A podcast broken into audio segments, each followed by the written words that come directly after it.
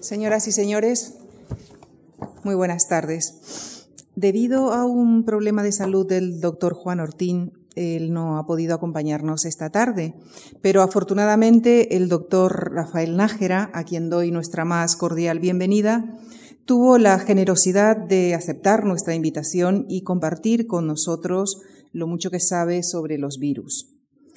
El profesor Nájera es profesor emérito de la Escuela Nacional de Sanidad del Instituto de Salud Carlos III, del que fue su primer director. Ha sido hasta su jubilación jefe del área de patogenia viral del Centro Nacional de Microbiología, que fue designado como centro colaborador de la Organización Mundial de la Salud para la caracterización molecular del VIH. Doctor en medicina por la Universidad de Madrid eh, también es máster en virología por la Universidad de Birmingham.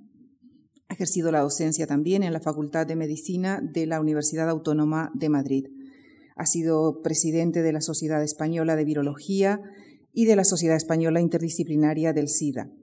Eh, su actividad profesional se ha centrado en la investigación sobre enfermedades virales como polio, sarampión, rubeola, eh, gripe y sida. Es autor de más de 200 publicaciones científicas y capítulos de libros. A lo largo de su actividad profesional ha recibido mm, varios premios, como por ejemplo la Gran Cruz de la Orden Civil de Sanidad. Actualmente es miembro del jurado de los premios Príncipe de Asturias de Investigación Científica y Técnica. Con nuestro reiterado agradecimiento, señoras y señores, les dejo con el doctor Rafael Nájera. Gracias. Muchas gracias. Buenas tardes. Quiero agradecer a la Fundación Juan March su amabilidad para invitarme a compartir esta tarde con ustedes esta, unas ideas sobre las pandemias y agradecer muy especialmente a Lucía Franco, subdirectora del área del Departamento de Actividades Culturales, por sus contactos para estar aquí hoy, desgraciadamente, en sustitución de Juan Ortín, a quien deseo pues, una pronta recuperación. Está fuera de peligro, pero oh, claramente pues, no puede estar con ustedes esta tarde. Sin más preámbulo, quisiera tratar de compartir algunas ideas sobre las pandemias que han uh, asolado a la humanidad durante siglos y que se relacionan directamente con el concepto de enfermedades emergentes y reemergentes. Claramente, la idea general que tenemos de las pandemias es la que se representa en este cuadro de Peter Berger el Viejo, que está en el Museo del Prado y pueden ustedes admirar, y en el que se dice que los cuerpos de los moribundos se apilaban uno sobre otro y las criaturas medio muertas se podían ver tambaleándose por las calles. La catástrofe fue tan abrumadora que los hombres, no conociendo lo que iba a ser de ellos, se volvían indiferentes a cualquier regla de religión o de ley. Claramente, esta es la idea de desolación y muerte que ha arrastrado desde la primera descripción por Tucídides en el siglo IV antes de Cristo, en la historia de la guerra del Peloponeso, la idea general sobre la epidemia. Pero podemos preguntarnos quién la produce. Y la primera teoría etiológica fue la ira de Dios. El Éxodo dice, ahora moviendo mi mano, puedo extender la pestilencia sobre ti y sobre tu pueblo. Las enfermedades, sin embargo, Hipócrates en el libro primero de las epidemias ya dice, las enfermedades que vienen a los hombres proceden de dos causas generales, a saber, la dieta y el aire, y hace descender la enfermedad pestilencial del cielo a la tierra, quitándole el carácter sobrenatural. Pero, sin embargo, ese carácter sobrenatural no ha desaparecido por completo.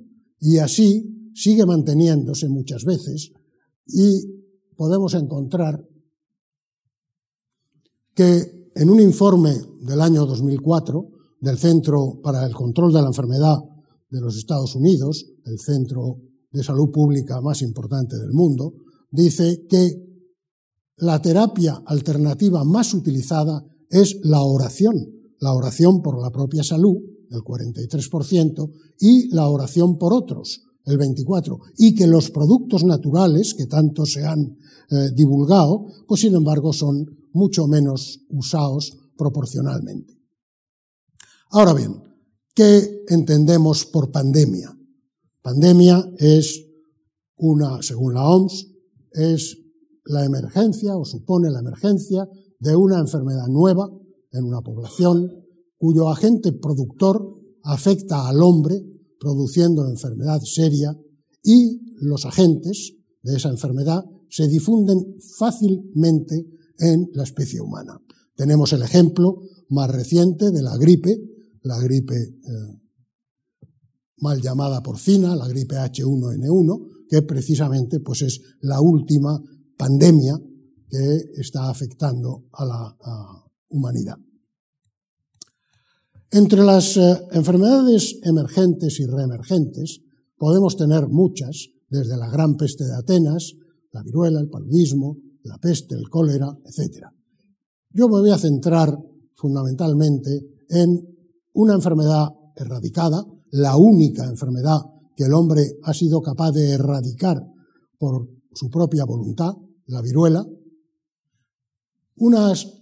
una enfermedad reemergente, quiere decir que aparece, desaparece, vuelve a aparecer al cabo de un tiempo, la gripe, una enfermedad en vías de erradicación, la poliomielitis, y una enfermedad auténticamente emergente, como es el SIDA, la infección por VIH. Y si digo realmente emergente, es porque no existía previamente.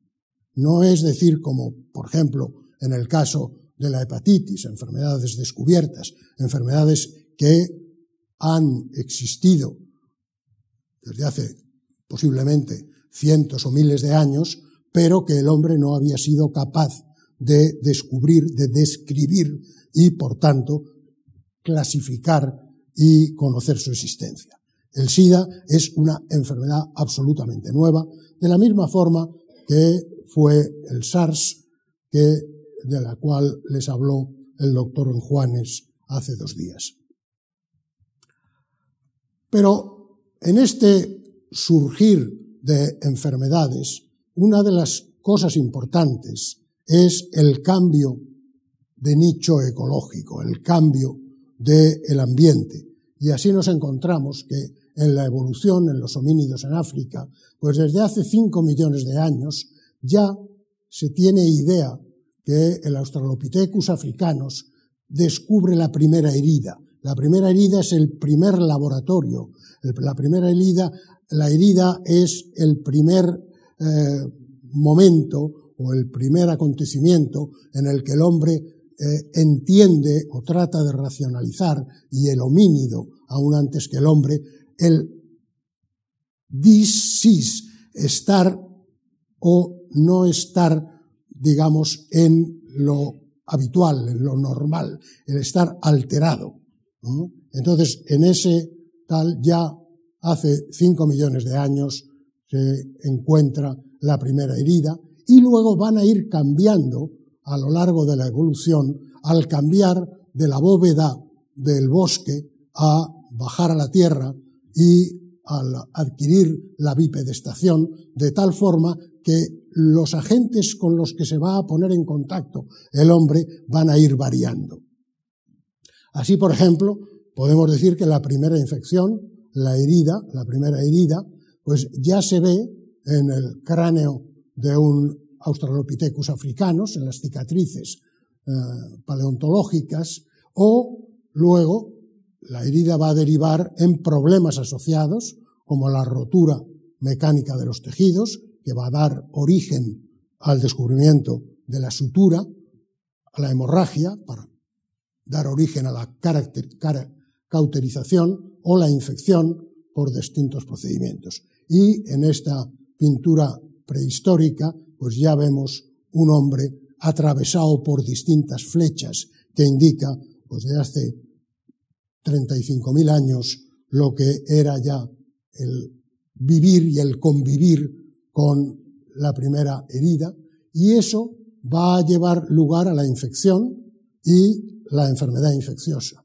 que va a necesitar, sin embargo, la enfermedad infecciosa, para dar lugar a la epidemia o a la pandemia, va a necesitar una transmisión, no solo la existencia de los uh, agentes patógenos, de los virus, de las bacterias, etcétera, sino además esa transmisión.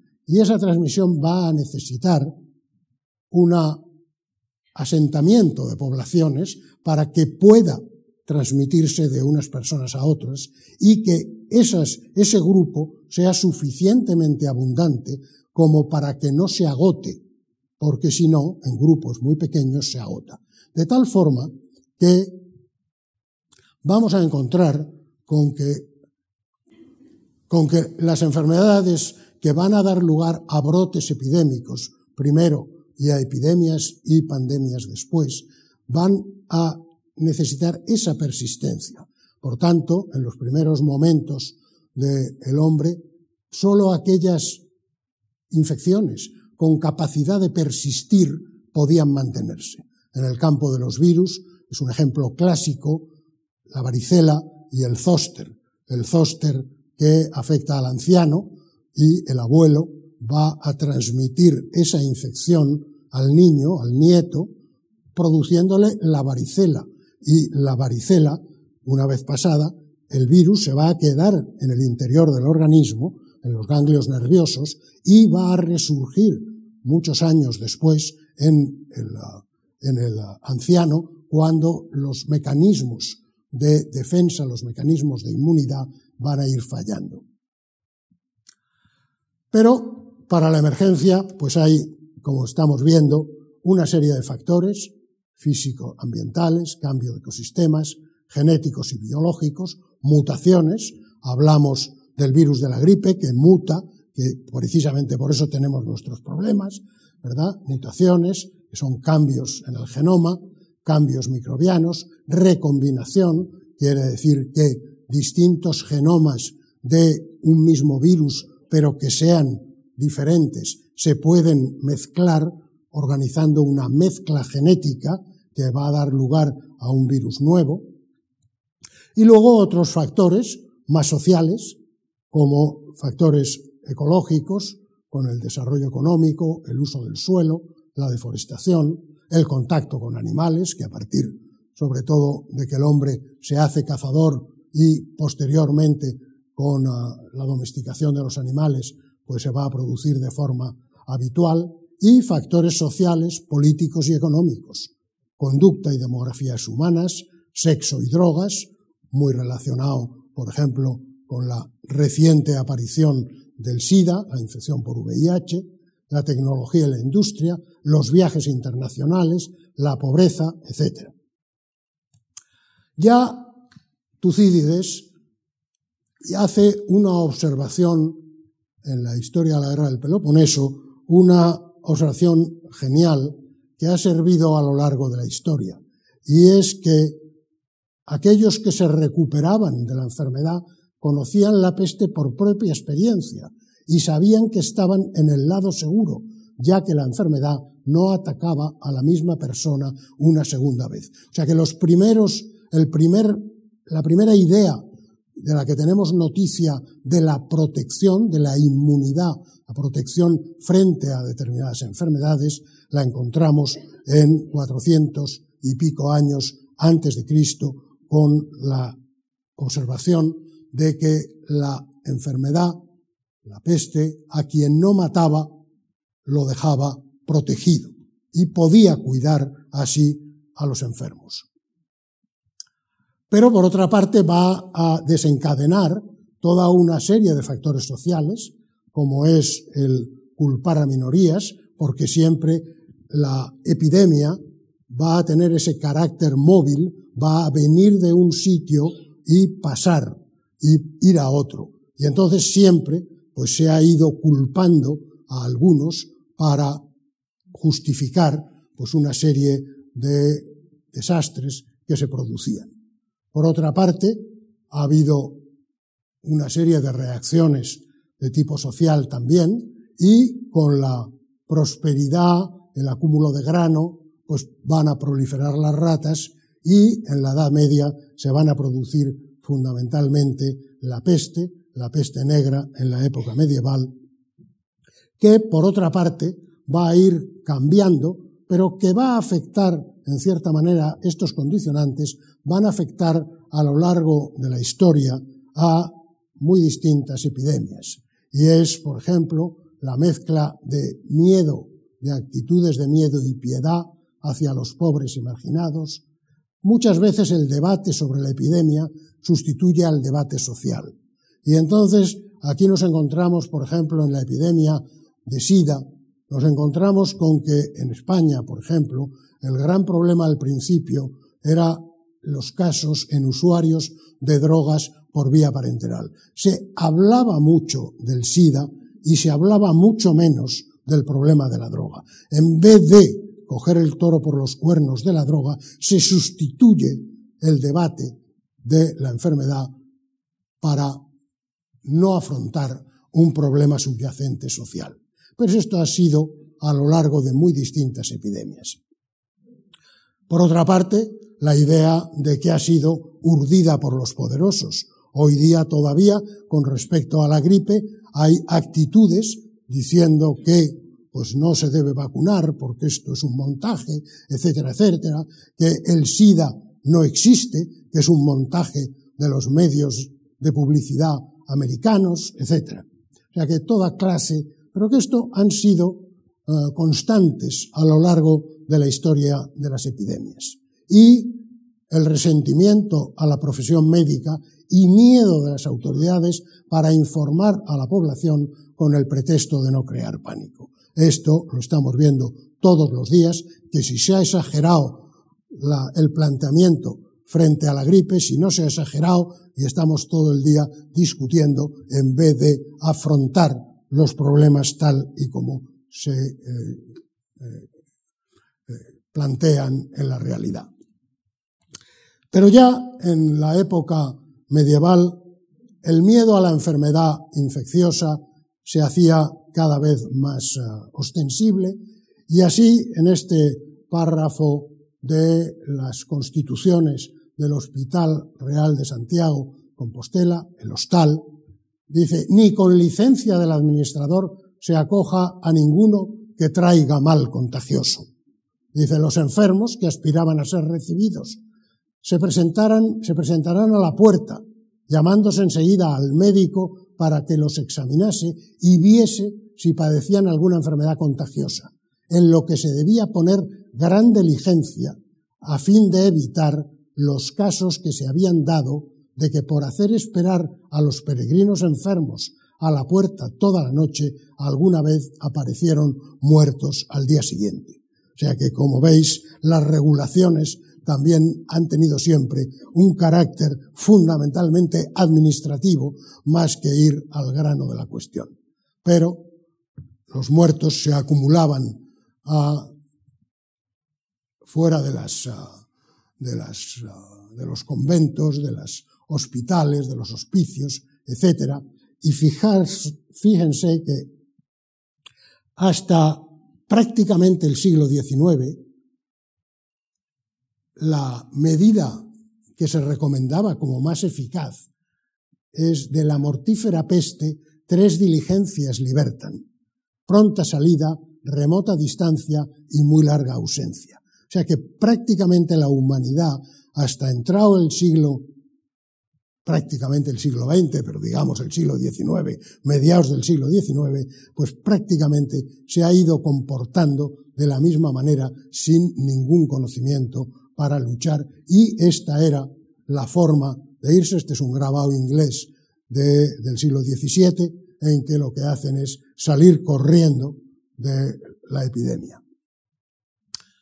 Vamos ahora a tratar de pasar, aunque sea brevemente, un repaso a lo que se ha denominado, no sin razón, el asesino más importante, que es un poco la historia de la viruela.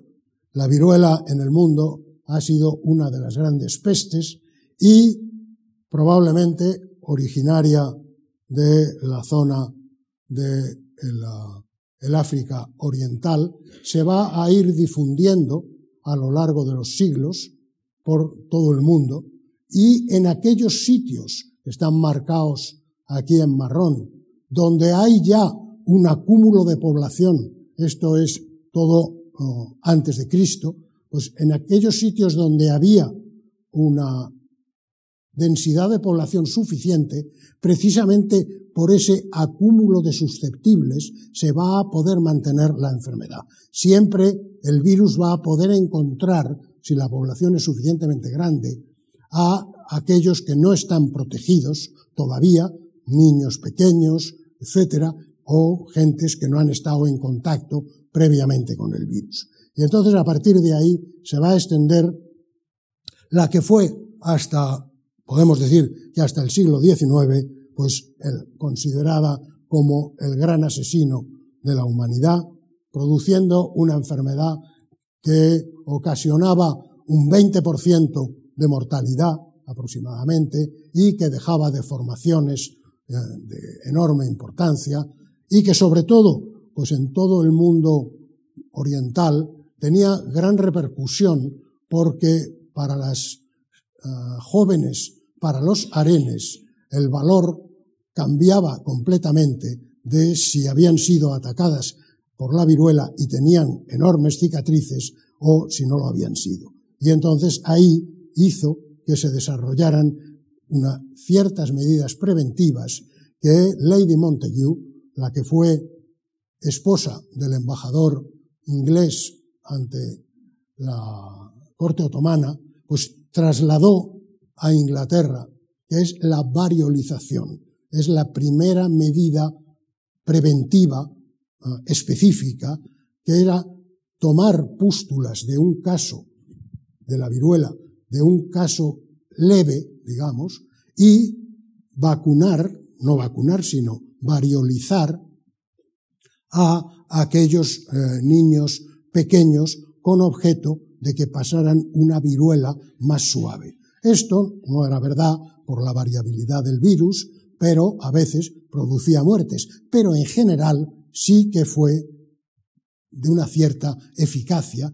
tanto que se difundió por todo el mundo occidental y en España, por ejemplo, llegó a hacerse obligatorio Pero ya llegamos a Jenner, que fue el gran médico capaz de descubrir que vacunando, o sea, pasando el virus vacunal, el líquido de las vesículas de la viruela de las vacas a las ah, ah, personas, se podía proteger de verdad sin eh, riesgos.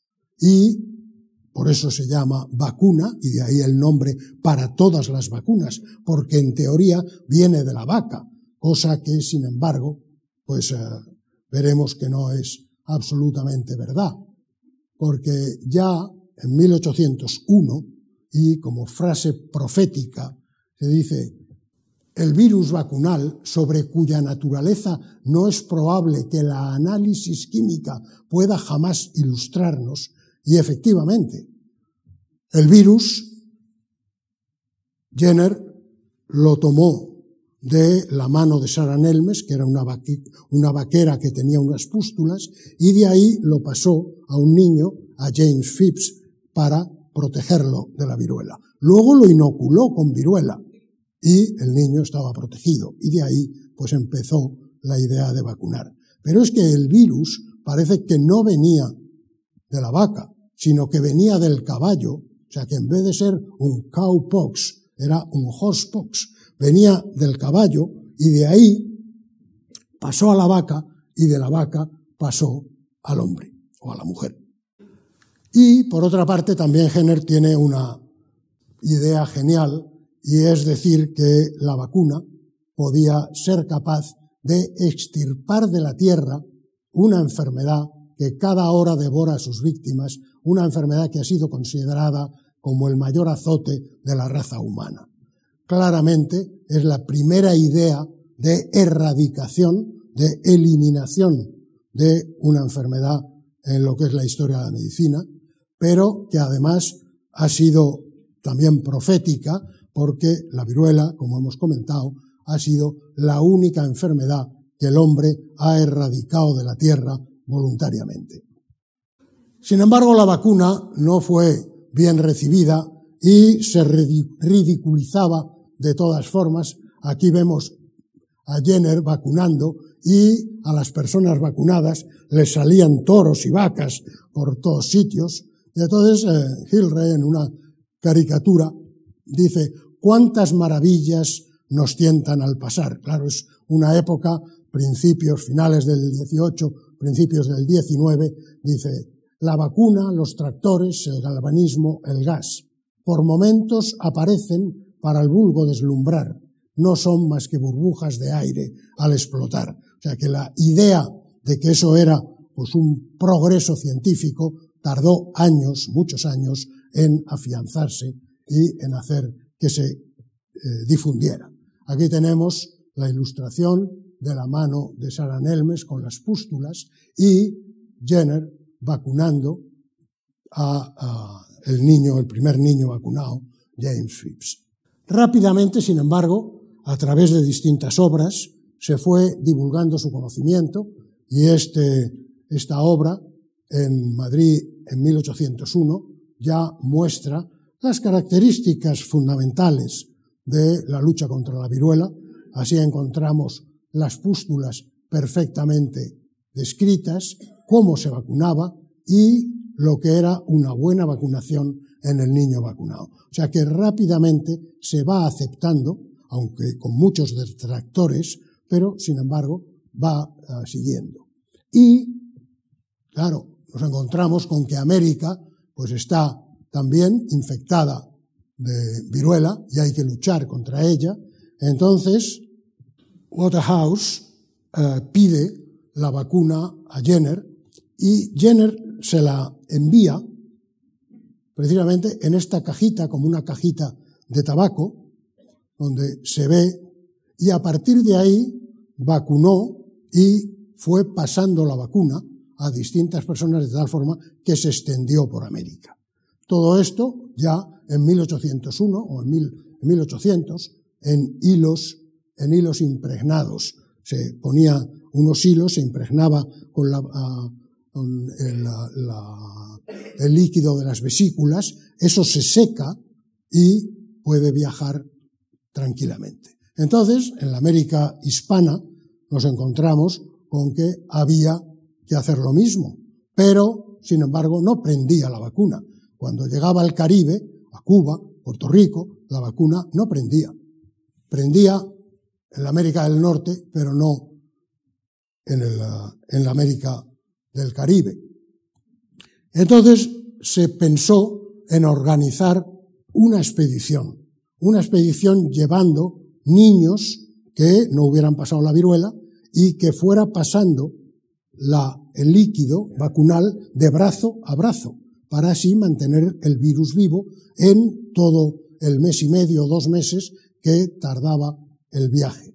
Y así se organizó lo que fue una de las grandes expediciones, la primera expedición eh, importante desde el punto de vista sanitario en el mundo, que fue la expedición de Balmis, eh, patrocinada por Carlos IV, y que era llevar el virus vacunal a América, donde había habido especialmente en Colombia pues grandes epidemias de viruela y le habían pedido al rey que mandara algún remedio.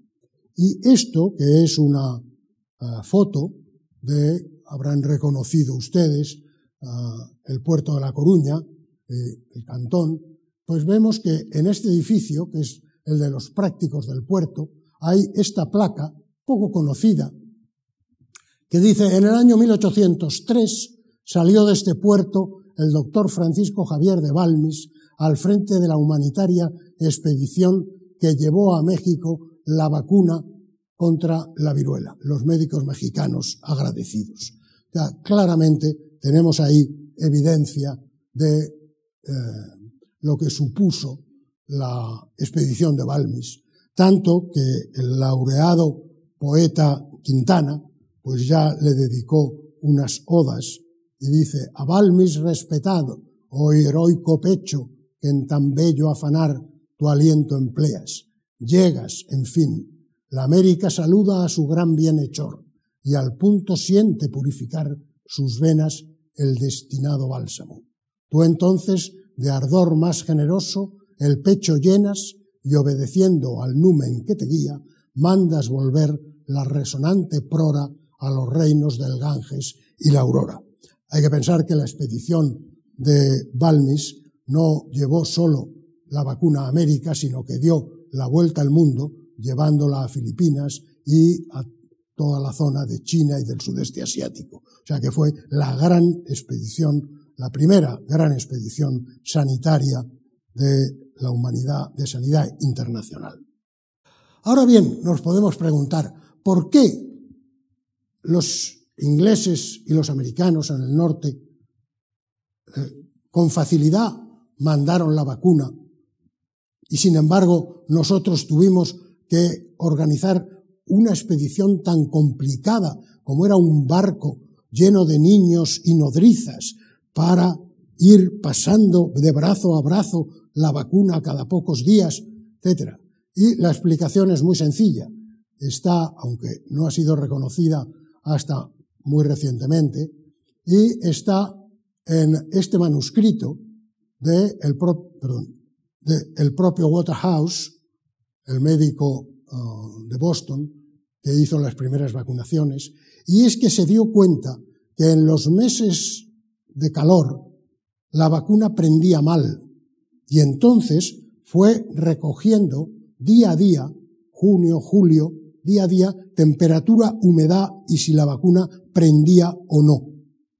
Y así llegó a la conclusión que precisamente cuando hacía de 26 a 32 grados, la vacuna no prendía. De ahí que en el Atlántico cálido, en el Caribe, el virus se inactivaba por el calor y no llegaba vivo a donde tenía que llegar. Pues esta es la explicación en un documento que es una joya. Pero claro, ya entonces empezó a tener idea de que lo importante no solo era tener el virus, sino mantenerlo bien para que pues aquello funcionara.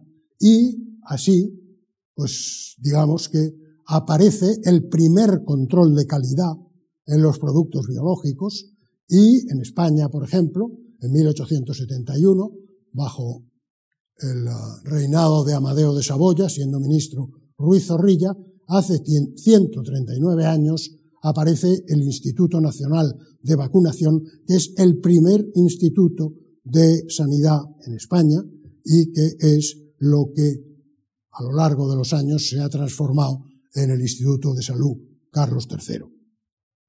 Ahora bien, esta obsesión por el que la vacuna prendiera, pues claramente a su vez también fue, como todo, ridiculizado en su época y así nos encontramos porque dice el control de la vacuna, dice, doctor, me ha prendido la vacuna y el doctor Rijoso dice, ya lo creo, estas dos han prendido muy bien.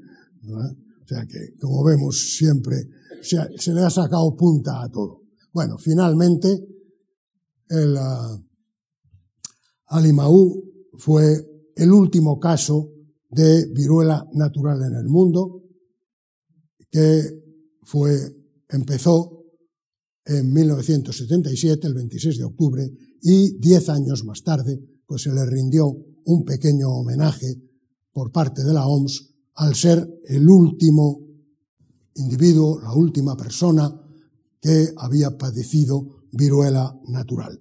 Y a partir de entonces no ha habido más viruela en el mundo, afortunadamente.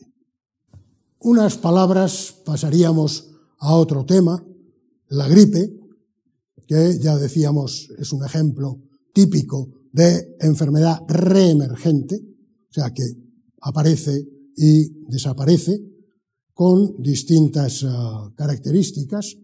El virus Bueno, es una partícula, como todos los virus, que tiene un ácido nucleico, que es donde está la información genética, o sea, lo que hace que los perros se parezcan a los perros o que los gatos sean gatos, ¿verdad? Porque hay una información genética que a los hijos de los gatos les hace gatos y a los hijos de los perros les hace perros, porque si no sería un caos. Pero todo eso está contenido en el material genético. Pues a los virus de la gripe les hace virus de la gripe. Bien, ese, ese material genético, el ácido ribonucleico, el ARN, sin embargo, en el caso de la gripe está fragmentado, tiene ocho trozos distintos. En vez de ser todo unido, pues son ocho trozos. Y eso le va a dar unas características especiales. Luego, está protegido, como si fuera una armadura, para que el ambiente no lo, no lo mate, no lo inactive. Y en la parte de fuera, una serie de protuberancias que son como las llaves por las cuales el virus va a entrar en la célula que en la que obligatoriamente se tiene que multiplicar. El virus es tan sencillo, o los virus son tan sencillos, que necesitan parasitar, entrar en una célula viva y multiplicarse ahí con la maquinaria de la célula. Pero ellos por sí solos no se pueden multiplicar. Bien, pues para entrar en la célula necesita de unas cerraduras, vamos, de unas llaves que van a encajar en la cerradura de la célula y abren la célula y penetra lo que es importante, que es el ácido nucleico. Bien, pero uno de los temas clave en la gripe es la movilidad. Las epidemias, como hemos visto, se mueven enormemente. Y todo eso está muy favorecido por el mundo moderno y por los viajes, cada vez más frecuentes. Esto es un estudio científico de lo que viajaba el bisabuelo, en Inglaterra, hecho en Inglaterra, en un pueblecito cerca de Londres, en toda su vida recorrió, estos son 10 kilómetros, salió de su pueblo y fue pues a unos campos que había. Y esto fue todo lo que viajó en su vida el bisabuelo. Esto es lo que viajó el abuelo, que ya llegó a Londres desde su pueblo y se movió un poco. Su padre ya viajó hasta el Mediterráneo y algo por Europa. Y el hijo, pues mirar lo que han supuesto el cambio en la frecuencia y la facilidad de los viajes a lo largo del tiempo, nada más que en ciento y pico años. Pero es que además, ¿cómo se hacía?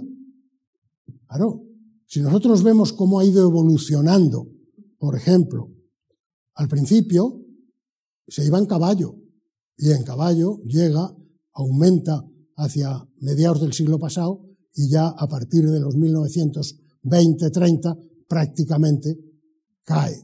Este era el transporte en caballo. Pero, sin embargo, por otros procedimientos, por ejemplo, en el ferrocarril, empiezan a partir de 1850, más o menos, y va aumentando. Y cómo aumenta, por ejemplo, en los coches. Va aumentando y se dispara. Y por vía aérea o por trenes de alta velocidad. O sea que como el transporte también se ha hecho cada vez más frecuente, pero a la vez más rápido. Y, por otra parte, la repercusión directa del transporte lo tenemos en la primera epidemia de gripe claramente documentada desde el punto de vista científico, que fue la gran epidemia la gran pandemia de 1890. O sea, justo la anterior a la gripe del 18, que fue la gripe eh, española o la gripe eh, del 18. Y vemos que está perfectamente documentado cómo la epidemia desde San Petersburgo va a ir viajando y esta es la ruta del transiberiano, el ferrocarril, hasta Vladivostok.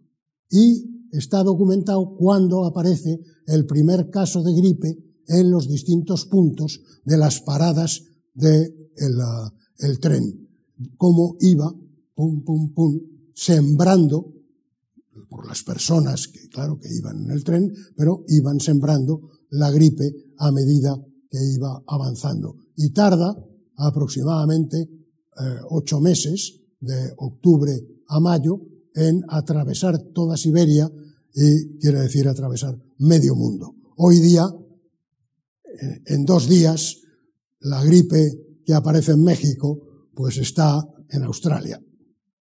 Comentábamos que el virus de la gripe tiene esa capacidad de tener, esto sería la partícula, Y estas barritas suponen los distintos genes, los distintos trozos de material genético que cada uno va a condicionar una propiedad del virus. ¿Qué es una propiedad? Bueno, pues por ejemplo, que sea capaz de infectar aves o que sea capaz de infectar caballos o que sea capaz de infectar al hombre. Entonces, normalmente el virus de especies animales no infecta al hombre, pero de ahí la importancia de que si cambian algunos de esos genes, pueda un virus que primitivamente era de aves, por ejemplo, afectar al hombre. Y entonces, en la epidemia, en la epidemia del, del 18, nos encontramos con que el virus fue cambiando poco a poco, o sea, con mutaciones. Como sabemos que los virus cambian ahora, todos sabemos que nos vacunamos de la gripe y que al cabo de dos o tres años nos dicen el virus ha cambiado un poco y conviene poner una vacuna nueva. Bueno, pues eso es que cambia poco a poco. Eso es lo que pasó en la epidemia del 18. Fue cambiando poco a poco hasta que llegó un momento en que fue la catástrofe. Sin embargo, las otras dos grandes pandemias, tanto la asiática del 57 como la Hong Kong del 68, vemos que hay una mezcla de colores en la partícula. Esta mezcla de colores quiere decir que partiendo del virus verde, que era el que había, pues vinieron virus de aves que se metieron, eh, eh, genes de virus de aves que se metieron, estos tres rojos venían de una redistribución de los fragmentos introduciendo eh, genes aviares. Y entonces esto hizo que el hombre no estaba protegido, no tenía inmunidad frente a esos virus que traían unos antígenos nuevos, unos agresores nuevos, y se produjo una pandemia. Lo mismo pasó también por recombinación. Vemos que aquí hay verdes que venían de aquí, rojos que venían de aquí, y sin embargo amarillos. Estos amarillos vinieron también de las aves, el H3. Así habrán oído hablar de que este es el virus H3N2 que todavía se pone en las vacunas. En la composición de la vacuna de gripe estacional se incluye este virus porque ha seguido circulando. Pues vemos que claramente aquí se produce por mutación y aquí se produce porque se introducen genes nuevos de otras especies. ¿Y qué pasa en, esta es una diapositiva de hace un año, hace año y medio, cuando todavía no sabíamos lo que iba a pasar con la gripe aviar. Pero, sin embargo, hoy día ya lo sabemos. La gripe aviar afectó de forma importante con una característica de mucha gravedad y mucha mortalidad, más de la mitad de los casos murieron, pero muy poca transmisibilidad, muy poca difusión, con lo cual se ha quedado allí en unos pocos casos en China, en el sudeste asiático. Pero este fue el primer caso documentado de transmisión en el hombre. Así vemos que los casos, los ciento y pico casos que se dieron, pues eran de personas que estaban cuidando aves, cuidando pollos, cuidando patos, etc. Mientras que, sin embargo, este fue el primer caso de transmisión entre el hombre y de una eh, mujer a sus hijos, los transmite ella a su marido y todos ellos murieron, salvo uno.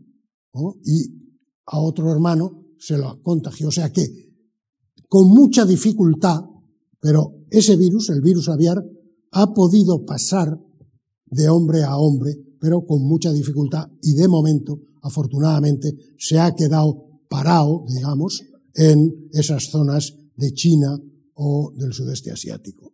Sin embargo, el gripe, la gripe porcina, la actual, la del 2009, se va a encontrar con que tiene características completamente distintas.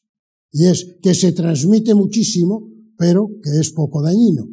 Y aquí la combinación de distintos virus del cerdo, de dos tipos de cerdo distintos, humano y aviar, va a dar origen o ha dado origen a el nuevo virus que afecta hoy.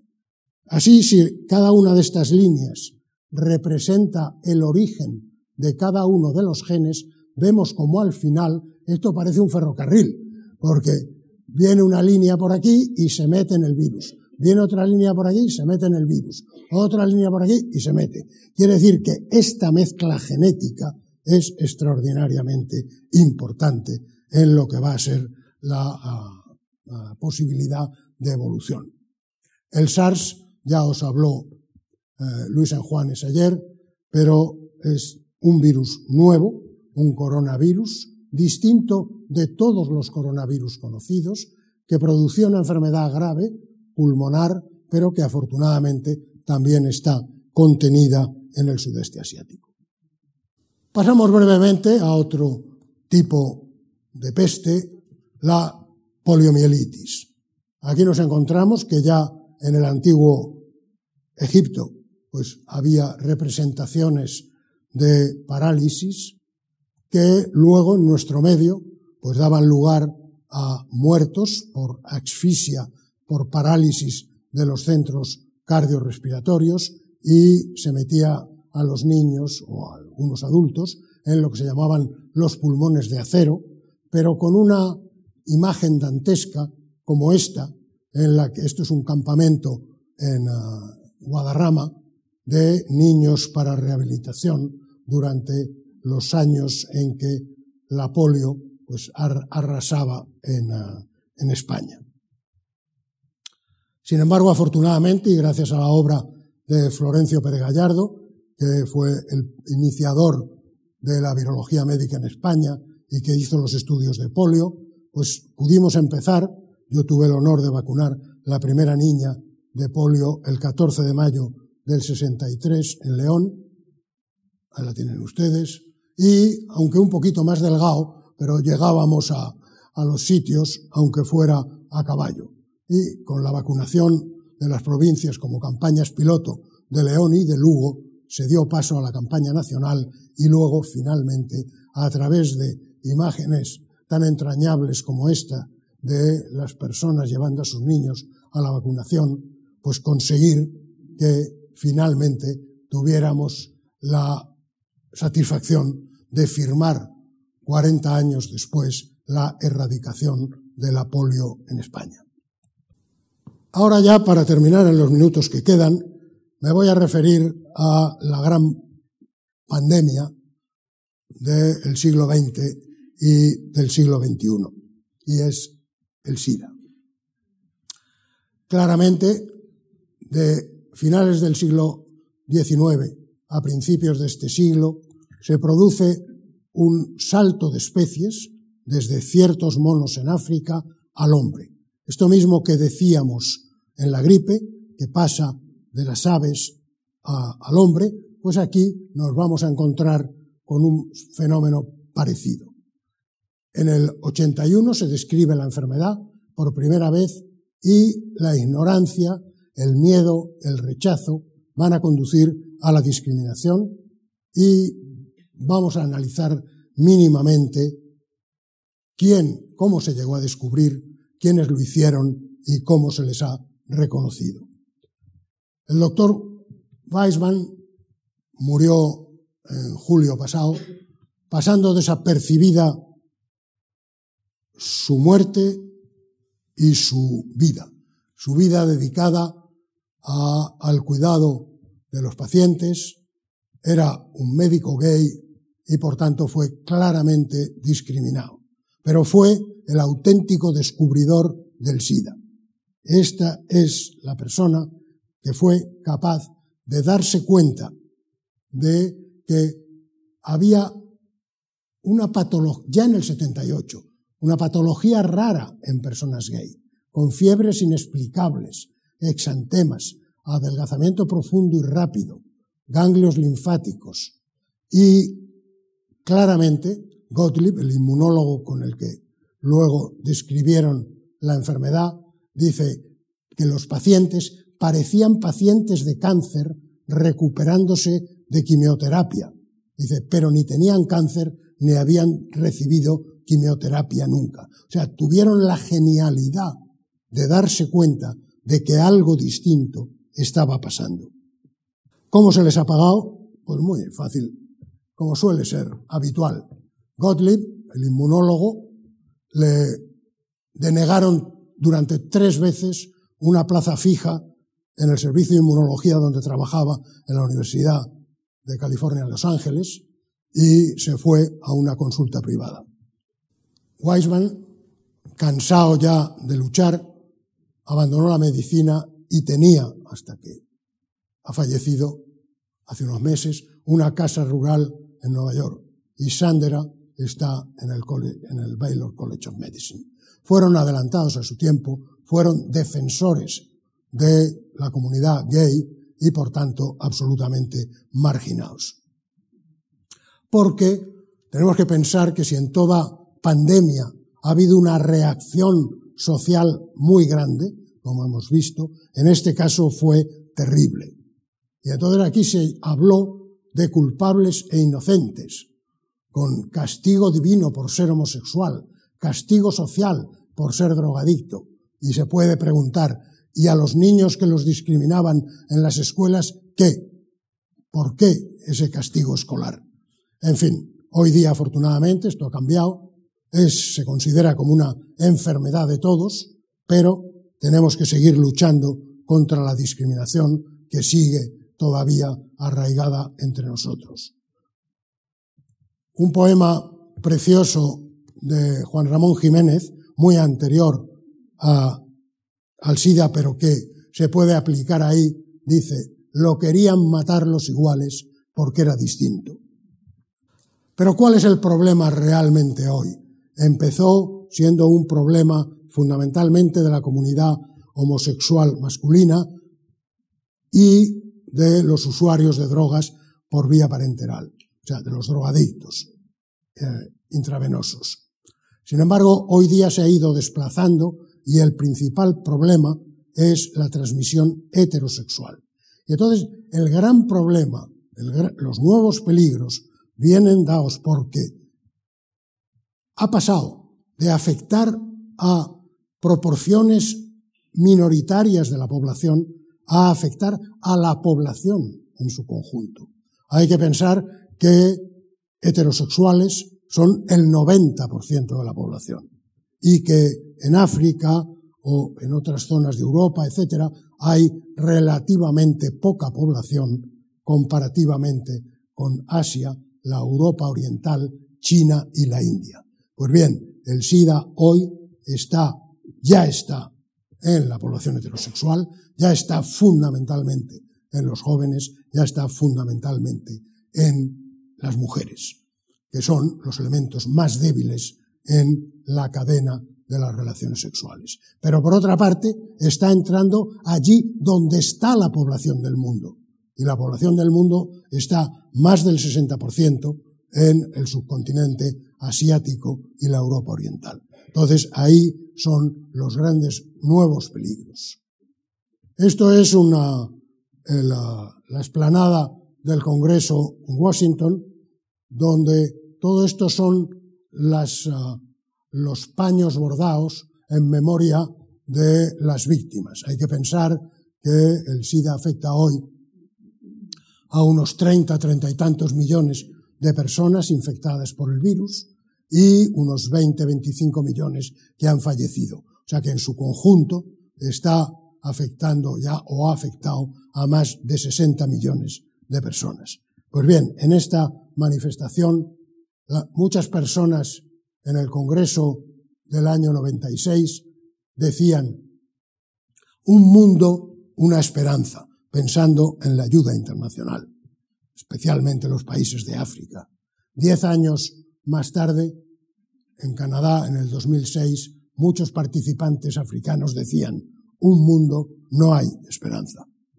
La lucha contra el SIDA en los países más pobres de la Tierra, pues es todavía lenta, todavía uh, muy ineficaz y solo al cabo de 30 años prácticamente, pues estamos avanzando uh, relativamente.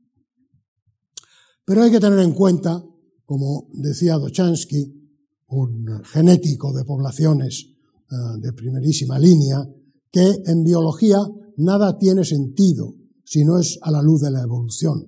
Ya hemos visto que en la evolución del hombre, como distintas enfermedades, distintas epidemias, distintas pandemias le han ido afectando a medida que ha ido cambiando del bosque a la sabana, etc. Como en la gripe, de la misma forma, el virus va evolucionando. Pues bien, todo no tiene sentido en biología si no es a la luz de la evolución.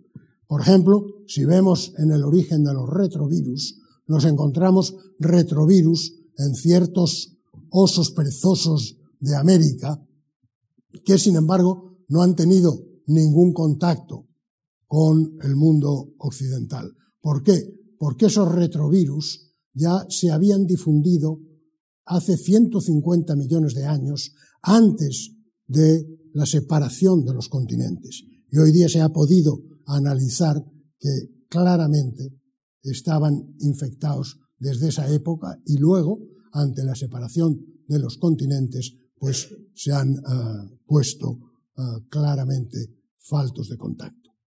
El virus ya veíamos en el caso de la gripe, pues aquí de forma similar nos vamos a encontrar el ácido nucleico, una protección, una armadura que lo protege y una serie de protuberancias en la superficie para poder abrir la cerradura de la célula y entrar en la célula para multiplicarse. Pero, sin embargo, este virus tiene una característica muy especial y es que tiene dos fragmentos de ácido nucleico iguales. Quiere decir, es el único virus diploide, que es casi como si fuera un, un mamífero y, por tanto, está sujeto a la posibilidad de que se recombinen, de que se mezclen distintos virus. Lo veíamos un poco en el virus de la gripe, pues aquí con mucha mayor eficacia. Y así, por ejemplo, en el origen del virus nos encontramos con que el virus que pasa al hombre, el VIH1, viene del virus del chimpancé. Pero es que a su vez el virus del chimpancé es un recombinante, es una mezcla genética de virus del el mangabey tiznado o del cercopiteco. O sea que dos virus distintos, de dos monos distintos, infectan al chimpancé, en el chimpancé se mezclan genéticamente y sale otro virus nuevo, el virus del chimpancé, que infecta al hombre y al gorila. Y esta es la situación de los distintos virus, el origen de los distintos virus del SIDA.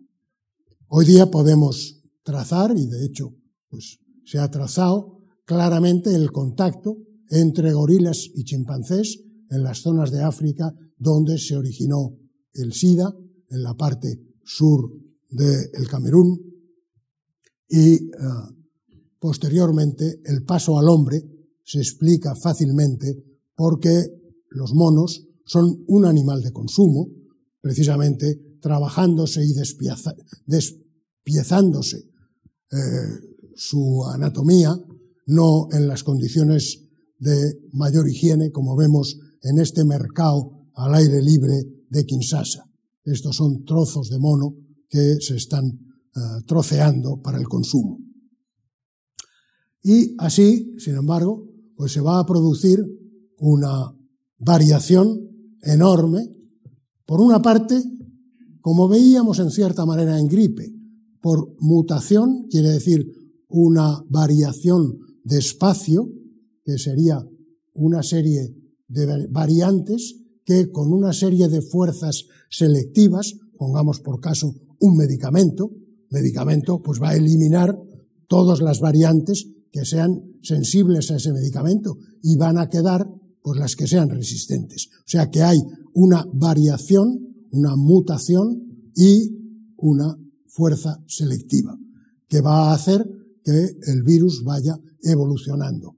Y por otra parte, esta mezcla genética que al copiarse, al reproducirse el material genético, el RNA, pues va a tener un mecanismo peculiar donde se va a copiar un trozo, pero se va a soltar y se va a poder añadir a otra hebra de otro virus distinto, también virus del SIDA, por supuesto, y va a copiar otro trozo, se va a volver a soltar, etc. Entonces, por este mecanismo se va a producir ese híbrido que comentábamos con lo que se denomina un recombinante, que va a originar virus con propiedades distintas, en cierta manera, de forma similar a lo que veíamos en gripe. Y ya, para terminar, nada más decir que el tratamiento ha avanzado extraordinariamente, hoy día se controla la, la enfermedad bastante bien, no se cura en absoluto, pero se controla, se ha alargado la vida extraordinariamente y, sin embargo, la vacuna ha fracasado, salvo pues, un último ensayo en Tailandia, todavía en discusión de si ha tenido cierta uh, eficacia o no. Pero tenemos que ver que la vacuna actual es la prevención. Y en la transmisión vertical vemos claramente que es lo más eficaz. Si nosotros ensayamos, hacemos un análisis a la embarazada y si está, si está infectada, la tratamos y tratamos al niño el momento del nacimiento, prácticamente el 100% de los niños no se infectan. O sea que sería lo más eficaz. Pero luego, en la realidad, en la transmisión sexual y heterosexual, como he indicado, la educación sexual en las escuelas es fundamental. Y considerar que la medida más eficaz de protección es el uso del preservativo como una medida de higiene sexual, pensando que la castidad, la abstinencia y la fidelidad, que están muy bien, pero fallan más que el preservativo, ¿verdad? Y por supuesto, el uso de material estéril si la persona es usuaria de drogas por vía parenteral. De todas formas, quedan iluminados siempre, como la famosa monja que aboga porque no se vacunen de la gripe, ¿verdad? Y en este mismo congreso, el Congreso de Ciencia y Espíritu, por llamarlo de alguna manera, eso de congreso, ha aparecido un señor, Luis Botinas, economista y sociólogo, que habló sobre el montaje made in USA del VIH cuya existencia negó. Ese negar el SIDA se lo podría decir a los 20 millones de fallecidos que lo han sido por causa de esta enfermedad. Finalmente, agradecer o rendir un homenaje más que agradecer a Barré Sinusí y a Montañé, a quien este año, vamos, el año pasado, le dieron el premio Nobel por el descubrimiento del virus del SIDA. Pero aposta, como decíamos al principio de hablar del SIDA con el caso de Weissman, de que no ha sido reconocido nunca, pues vemos que aquí faltaría otra persona. Y esa persona no le fue concedido el premio Nobel, pero es el profesor Galo de Estados Unidos, que fue tal vez el más importante en el descubrimiento de la enfermedad SIDA. Y ya para finalizar, decir que en el concepto de emergencia nace con, como caído del cielo la aparición de una serie de virus, las fiebres hemorrágicas, que habrán ustedes oído hablar, la fiebre del asa, ébola, etc. Pero sobre todo, lo que quiero resaltar es que con este resurgir de la enfermedad infecciosa, pues traer esta frase del director general de Sanidad de Estados Unidos el año 69, el que dice, podemos cerrar, dijo entonces, podemos cerrar el libro de la enfermedad infecciosa. Como se ha dicho, dice, la equivocación más espectacular. Precisamente la enfermedad infecciosa, las epidemias, las pandemias siguen estando con nosotros, siguen estando y seguirán estando a lo largo de toda la historia de la humanidad. Pero hay que tener en cuenta un concepto que se acaba de acuñar y que es interesante, la epidemiología emocional. O sea que además de haber virus y bacterias que infectan, que producen enfermedades, etc., nosotros los humanos nos movemos con emociones. Y esto se ha visto con claridad en el caso del VIH, de la gripe aviar, del SARS y hoy día con la gripe porcina, con todas estas campañas de vacunación, de no vacunación. Pero ¿a qué viene todo este, toda esta parafernalia de situaciones esotéricas? Lo que tenemos que hacer es no dejarnos arrastrar por miedos irracionales y sigamos las indicaciones de la ciencia y de la salud pública. Muchísimas gracias.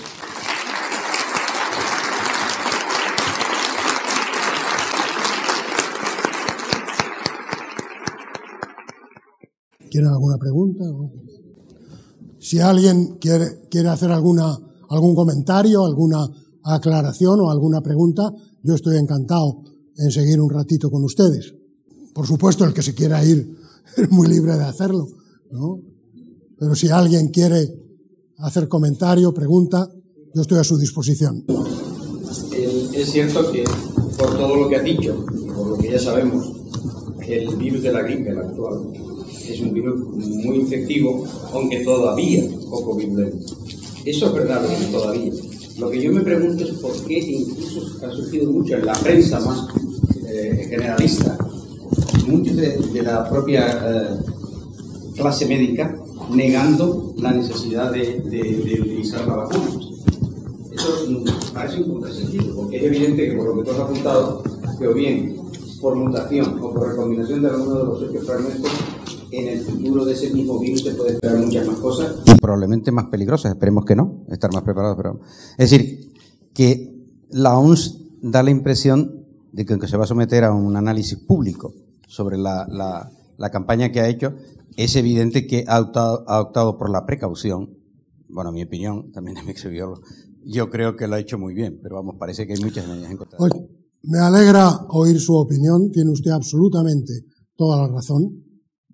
La gripe del 18 empezó con una gripe benigna y durante el primer invierno fue una gripe benigna. Y luego la segunda onda es cuando fue una epidemia gravísima con una alta mortalidad. Entonces, no sabemos lo que va a pasar. Primero, cuando las autoridades sanitarias del mundo tomaron la decisión de informar y de prepararse buscando vacuna y haciendo que los laboratorios fabricaran, porque en ese momento no había vacuna. O sea que si se hubieran quedado tan tranquilos, no hubiera habido vacuna, hubiera venido lo que hubiera venido. Entonces ahora es muy fácil criticar, ¿verdad? Cuando se ve que es benigna, que no pasa nada, que no sé qué. Entonces, claramente, la misión de las autoridades de la salud pública es prevenir, no es curar, no es tanto curar, es prevenir y como prevención, pues se ha hecho estupendamente. ¿Por qué surgen estos movimientos esotéricos? Bueno, pero desde la monja, que dice que no se vacunen, hasta médicos, como muy bien dice usted, médicos que están publicando en Internet. Bueno, en Internet se publica lo que quiera, ¿no? ¿Verdad? En contra de la vacuna. Es totalmente absurdo. Y entonces, bueno, pues desde el, el Consejo de Europa, que se ha cuestionado la uh, actuación de la OMS, pues claro, dicen, no, es que pueden ser intereses económicos. Bueno, ¿y cuáles son los intereses que le mueven a usted? ¿Qué pasa? ¿Que quiere usted promocionarse para director general de la OMS? Claro, es que hay intereses ahí por todos sitios. No es solo eh, los intereses los de usted. Y le señalo con el dedo. ¿No? O sea que eso, si se quiere, que se investigue, perfecto, pero no creo que por ese lado vayamos a nada. Y sobre todo, ante una epidemia, ante una pandemia, toda precaución es poca. Luego, si no, vendrá el crujir de dientes, ¿verdad? Cuando resulte, ah, no nos vacunamos. El, cuento del lobo. Tiene usted toda la razón. Sí, dígame. Perdón, yo abundando en lo que decía el, señor Chiquito, es que en la mayoría de los centros primarios hemos tenido que acudir a vacunarnos. No se le oye. No se Perdón, sí. Que digo que abundando en lo que decía el señor anteriormente, que en la mayoría de los centros primarios de salud, eh, a los cuales hemos tenido que acudir para, para vacunarnos todos, sí, sí.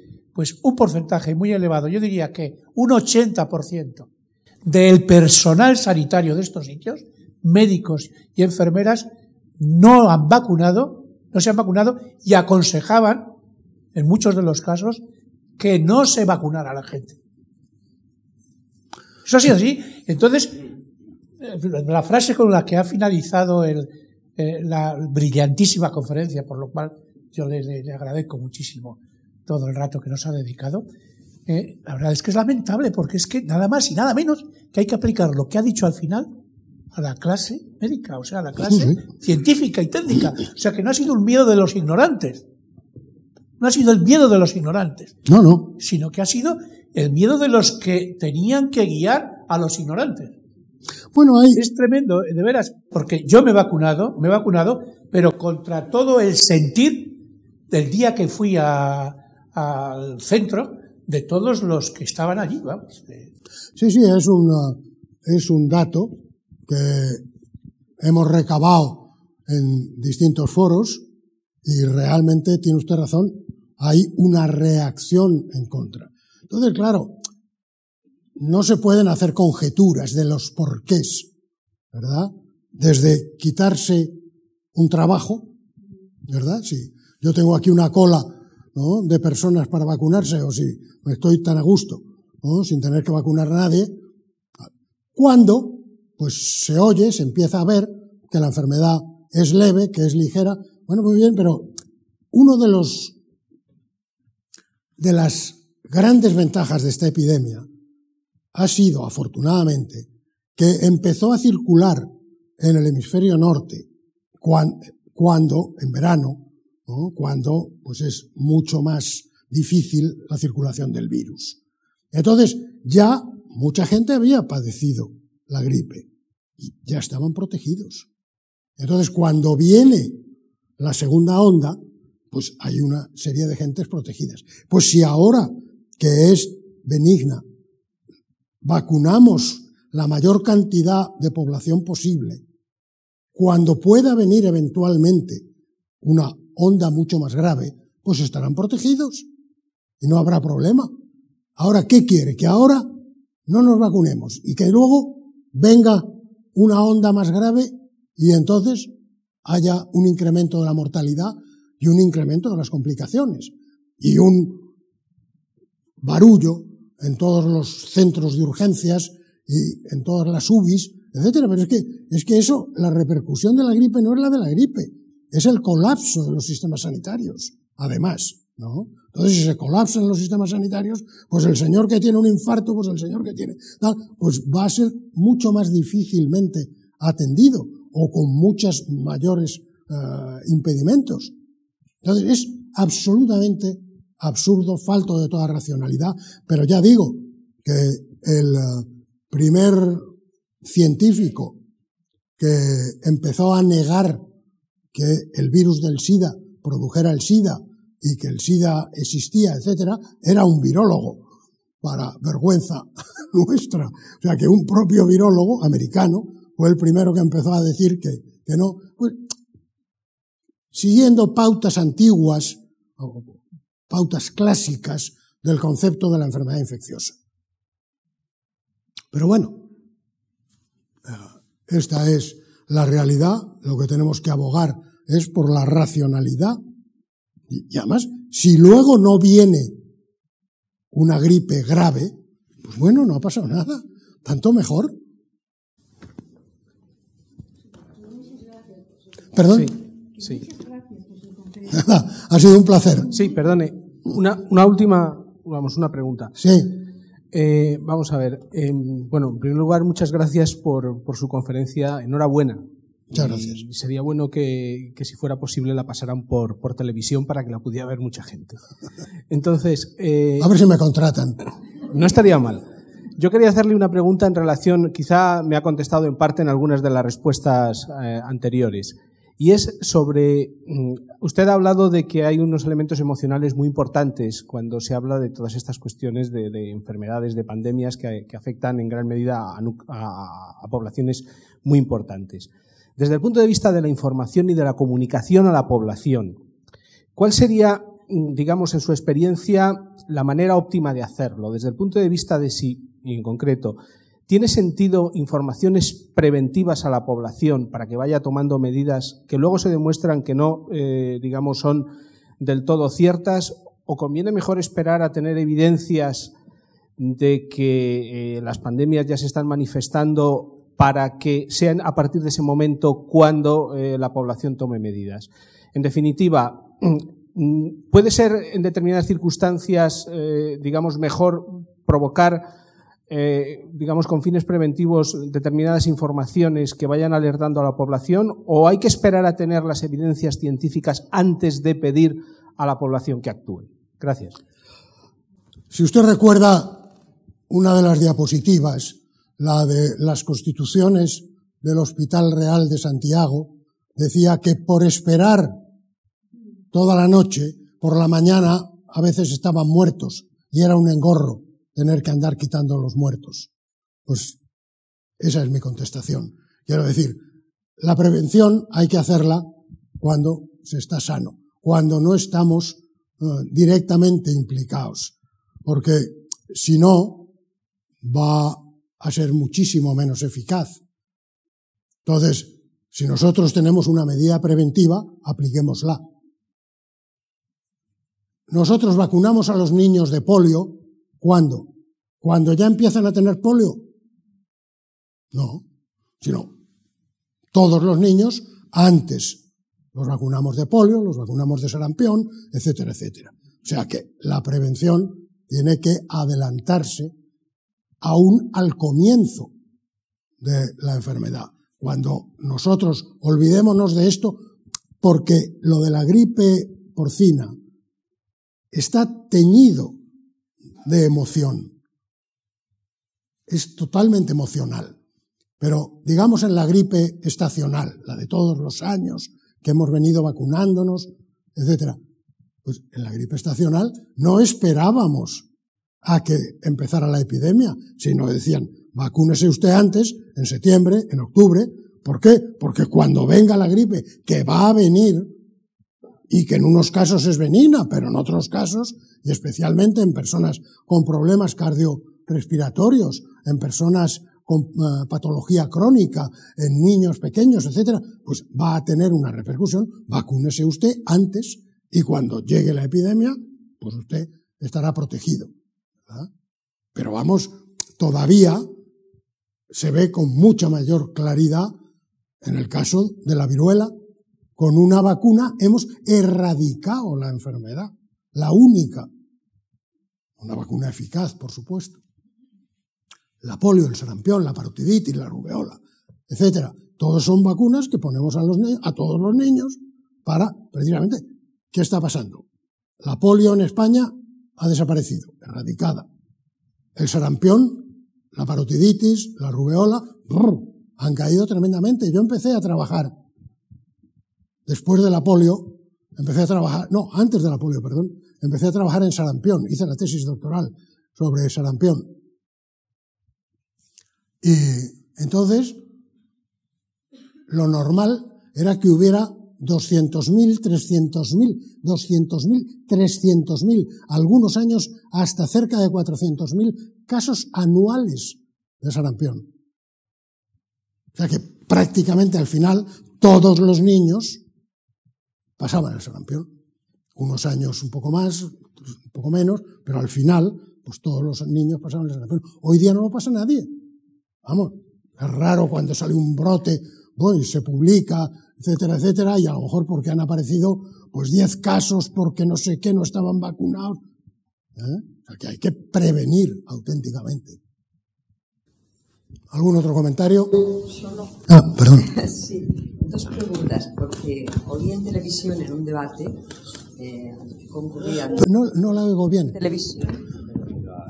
Que en televisión debatieron este tema de vacunas y vacuna no, y eh, por un lado eran médicos eh, y por otro eran periodistas especializados en temas de salud. Los periodistas decían que la vacuna pues que también eh, había mucho riesgo con la vacuna, podía producir enfermedades muy importantes. Y los médicos hablaban de, que no, que por el contrario, que eh, evitaban ¿no? el contagio, etcétera, o la enfermedad. Eso, mm, ¿cómo lo ve usted? Y también otra de las cosas, he oído en una voz autorizada un médico que esta gripe va a ser la gripe del futuro. ¿Va a ser así? que ya eh, se olvidan las, eh, las anteriores y que la que vamos a tener en adelante va a ser esta. Bueno, con, con respecto a la... Esto requeriría pues casi una charla preparada uh, el tema de la negación de la vacuna.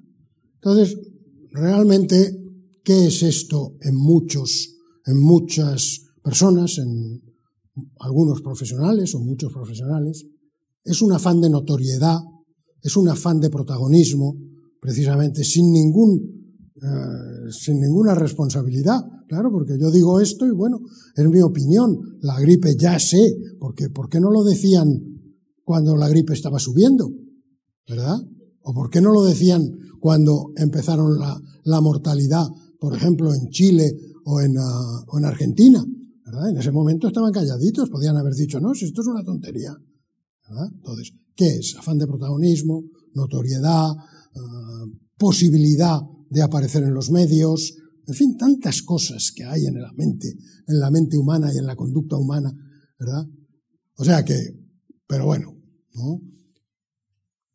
En, ah, en el caso siguiente, en el que me dice usted de si es la epidemia del futuro, no lo sabemos. O sea, lo que sí sabemos es que en el hemisferio sur, y bueno, ya también hay datos en España, por supuesto, la gripe H1N1 eh, ha prácticamente eliminado a la, la, circulación de las gripes anteriores, la H3N2 sobre todo. Entonces no sabemos lo que pasará. ¿Resurgirá la H3N2 o ya será la H1N1 la que, la que siga y se transforme en la gripe estacional, la, la que pase todos los años. No lo sabemos. Lo que sí sabemos es que el, uh, el H1N1 es un recombinante de cinco virus distintos, lo cual, pues, uh, es único de momento. O sea, es el, virus más complejo de la gripe que se ha producido nunca. Cinco virus distintos.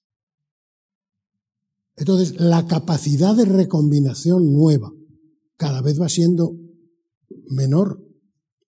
Entonces, que varíe más, pues no sabemos. Ahora, claro, una cosa es que no se recombine y otra cosa es que mute. Mutar puede mutar todo lo que quiera, ¿verdad? Como pasó con la gripe del 14, la gripe del 18, perdón, la gripe del 18 no fue por recombinación, sino que fue porque despacito fue cambiando el virus. Pues eso puede pasar ahora. La verdad, no lo sabemos. O sea, hay estudios moleculares importantes que van siguiendo cómo esos pinchos que tenía la partícula, que yo decía que eran las llaves para abrir la célula, esos que son la hemaglutinina, pues cómo va cambiando y cómo se va humanizando desde las gripes aviares, ¿no? se va haciendo más cercana a la célula humana y por tanto la capacidad de producir eh, enfermedad. Pero no se puede predecir en absoluto perdone, le quería preguntar. Bueno, la última, ¿no? Sí, sí, la última. Le quería preguntar que, claro, hasta cierto punto lo acaba de decir ahora mismo, que como parece ser que todas las infecciones víricas, el problema precisamente son las mutaciones, que si eso es algo que realmente no, vamos, me imagino que lo estarán estudiando, pero no se puede prever en qué puede consistir esas mutaciones porque sería como si dijéramos un poco la posibilidad de adelantarse a esas mutaciones, pero eso a lo mejor es imposible porque pueden ser innumerables o es algo completamente aleatorio. O sea, eso sería la virología predictiva, predecir lo que va a pasar. De hecho, se están haciendo muchos estudios en lo que usted apunta. Se está haciendo. Lo que pasa es que saber de esa enorme cantidad de variantes cuál va a sobrevivir y cuál va a difundirse, eso de momento no se puede dar. Muchas gracias. Dígame. Si quieren nos quedamos aquí. ¿Nos pueden traer unos bocadillos o algo? A mí se me ocurre que si el virus muta, entonces las personas que han sido vacunadas, ¿qué pasa? Pues pierden, pierden defensas, claro, por supuesto. Eso es lo que pasa cada tres o cuatro años ¿no? Se han vacunado y el virus va cambiando. Entonces, cada dos años, cada, se revisa y dice, hay que cambiar la vacuna. ¿Por qué? Muchas gracias.